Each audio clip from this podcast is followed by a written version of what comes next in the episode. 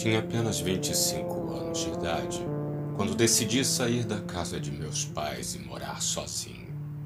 Minha carreira como advogado estava apenas começando, mas consegui um pequeno apartamento com aluguel justo e sem despesas de condomínio. Na época, morar num edifício sem porteiros ou empregados me parecia algo muito vantajoso, mas com o tempo compreendi que tudo, exatamente tudo na vida tem seu preço. Os quatro primeiros meses foram bastante normais. Trabalhava o dia inteiro no escritório e usava o apartamento para dormir. Muitos dos meus amigos já estavam casando, mas eu não. Decidi que aproveitaria a vida de solteiro ao máximo. Os poucos moradores eram bastante reservados e se restringiam a me dar bom dia e boa noite. Por mim estava ótimo. Certa manhã, antes de ir ao trabalho, percebi uma movimentação no corredor. Estava chegando uma mudança para o apartamento em frente ao meu. Fiquei curioso sobre quem seria meu vizinho a partir de agora, e embora passasse mais tempo no trabalho do que em casa, seria bom saber quem iria dividir o andar comigo. Talvez fosse alguém jovem como eu e na mesma situação. Talvez não. Havia uma fresta na altura da maçaneta que me permitia ver o corredor sem ser notado por quem estivesse lá fora. Dominado pela curiosidade, dei uma pequena espiada. Naquele instante surgiu um homem de cabelos grisalhos, longos, preso num rabo de cavalo, a pele muito clara, tipo um albino. Ele apareceu na porta, levou as malas para dentro e, antes de pegar o refrigerador, olhou fixamente na minha direção, como se soubesse que eu estava ali. Tive o instinto de sair imediatamente do lugar. É claro que ele percebeu, mas a fresta era muito pequena e aquilo me deixou intrigado. Pensei em olhar mais uma vez e ver se ele ainda estava lá. Juro que não sou de me interessar pela vida de ninguém, mas qualquer um concordaria que aquele homem era mais estranho que o normal. Voltei a olhar pela fresta. Agora o corredor estava vazio. Respirei fundo, me censurando por ter feito algo tão. tão bobo. Era apenas mais um morador e provavelmente eu nem precisaria me apresentar a ele ou falar qualquer coisa. Apenas mais uma pessoa estranha moradora desse mundo como tantos outros.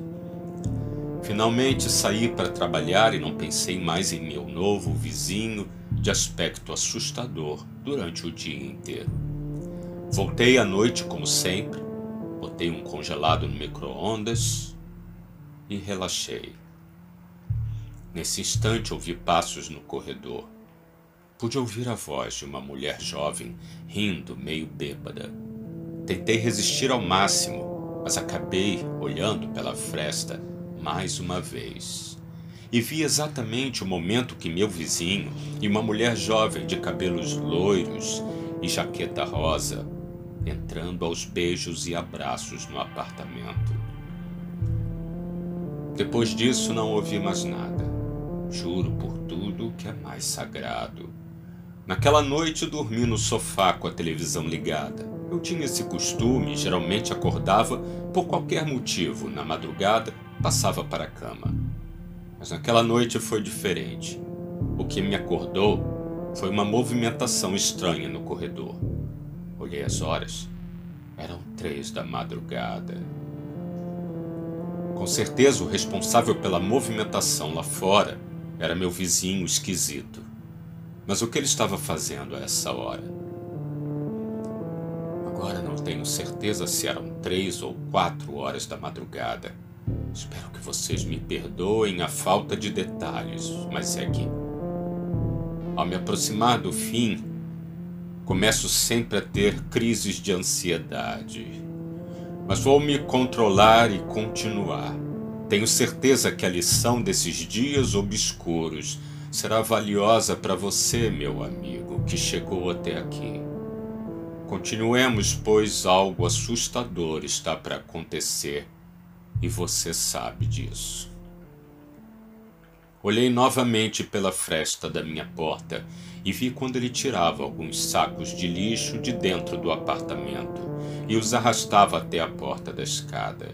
Contei cinco sacos. Saí rapidamente dali antes que ele me pressentisse novamente. Ele estava apenas botando lixo para fora, tentei me convencer. Mas às três da madrugada era muito lixo para quem tinha acabado de se mudar. Comecei uma luta interna onde uma voz me dizia claramente para ter cuidado, pois nada daquilo era normal. Uma outra voz, no entanto, insistia para que eu deixasse meu vizinho em paz e vivesse a minha vida. Cada um tem o direito de pôr o lixo para fora a hora que quiser.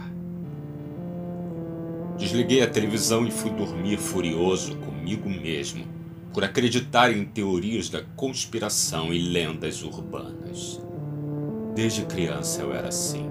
Tinha sempre a impressão que alguém me perseguia. Minha família chegou a me levar ao psicólogo por isso. Havia alguém me perseguindo.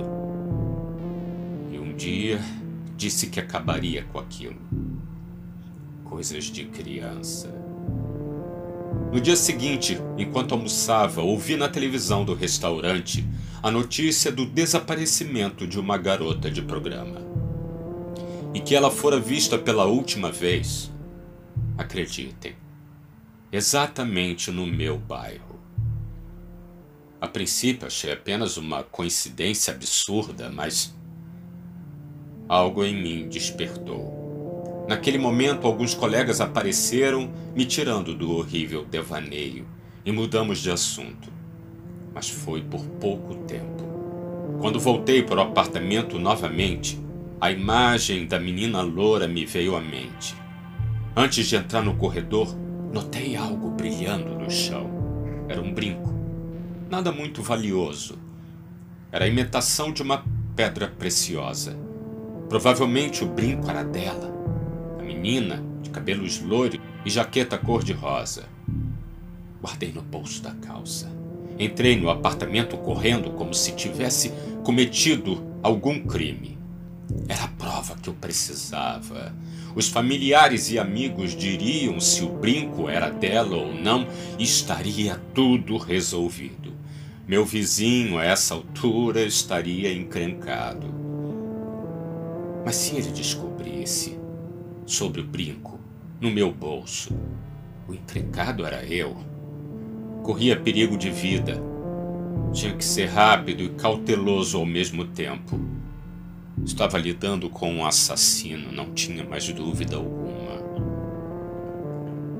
Passou três dias sem que eu visse meu vizinho novamente. Suspirei de alívio, achando que talvez ele tivesse ido embora e eu estaria livre daquele mal-estar. Admiti que poderia ser um preconceito com alguém de aparência estranha, e isso me fazia muito mal. Hoje tentei ligar para casa. Já é a terceira vez que ligo para minha mãe e ela não me atende. Ela ainda está chateada por eu ter saído de casa. Sei que isso não tem importância, mas queria contar. Foi então que no quarto dia, novamente durante o almoço, vi a reportagem sobre a menina loira desaparecida. Parei tudo para ouvir melhor. Agora dizia se tratar de uma estudante e não uma garota de programa. A família estava desesperada com o desaparecimento. Aquilo estava começando a me incomodar além do normal. Novamente a repórter falava que ela havia sumido no meu bairro. Essa informação martelava em minha cabeça, insistindo que eu deveria fazer algo não sei porquê, mas agora tinha certeza absoluta que a estudante desaparecida era a menina que tinha visto com meu vizinho. E os sacos que ele carregava à noite poderia ser. Queria mais pensar naquilo. A essa altura vocês já perceberam que eu não queria me envolver no caso. Não queria mais saber daquela história. Peguei o brinco e, numa atitude insana, joguei no vaso e dei descarga. Não deveria ter feito isso. Não deveria. Mas isso não adiantou. Tinha que fazer alguma coisa. Qualquer coisa para tirar aquele fardo do meu ombro. Tinha a obrigação moral e religiosa de fazer o certo. Eu sabia quem era o assassino e ele estava solta e morava bem em frente ao meu apartamento. Liguei para um amigo que era detetive na polícia. Marquei o um encontro e contei tudo o que aconteceu. Pronto, estava resolvido. Fiz minha parte e a cidade inteira me agradeceria um dia. Ele me disse que iria começar uma investigação por conta própria, mas que eu não deveria demonstrar nenhuma reação diante de meu estranho vizinho e que é certo que eu estava correndo risco de vida. Perdi meu celular.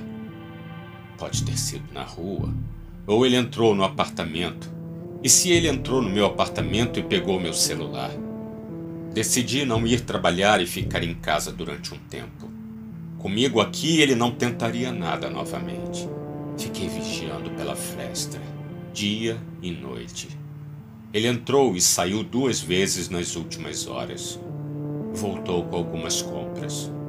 Anotei num caderno. Talvez ajudasse na investigação. Ainda não encontrei meu celular. Tenho certeza que está com ele. Uma semana depois, vocês não vão acreditar.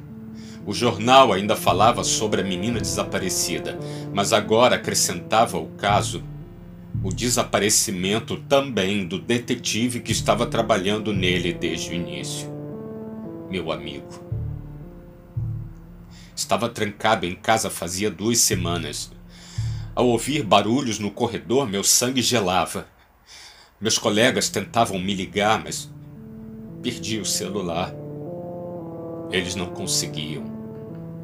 Se eu saísse, ele me veria e seria meu fim.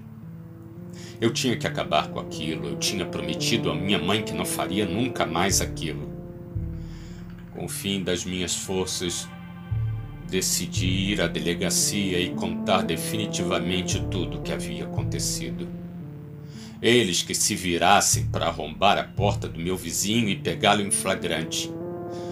Não vou passar a vida fugindo de um assassino. Uma força policial saiu comigo. Quando chegamos no edifício, fiquei surpreso. Eles queriam entrar no meu apartamento primeiro. Não, eu não tenho nada com isso. Foi ele, meu vizinho. É o apartamento deles que você tem que entrar. Ele estava com a estudante, deve ter dado o mesmo fim ao detetive. A porta do meu apartamento estava aberta. Foi isso. Ele entrou novamente no meu apartamento. Ah, como ele era inteligente. Esperou para que eu saísse. Para que me matasse, ele poderia me incriminar. No meu quarto, dentro do armário, encontraram cinco sacos de lixo, as roupas do detetive e sua arma. Foi ele, meu vizinho. Vocês não percebem? Ele colocou tudo aqui para me incriminar. Mas eles não me ouviam. Eu gritava, mas não me ouviam. Meu vizinho esquisito era mais esperto do que eu pensava. Por mais que o tempo passe, e a história que vivi agora pareça mais um filme velho que fica guardado em algum lugar na cabeça. Hoje posso dizer que existem dias que os eventos dos quais fui testemunha me assombram de tal forma que fico paralisado, me convencendo que tudo não passou de algum distúrbio da minha imaginação. Pelo menos foi o que os médicos disseram nos 35 anos que fiquei internado no hospital para doentes mentais. Hoje, livre, ainda tento provar minha inocência. Aprendi a não ter medo de fazer a coisa certa. Sempre. Sempre.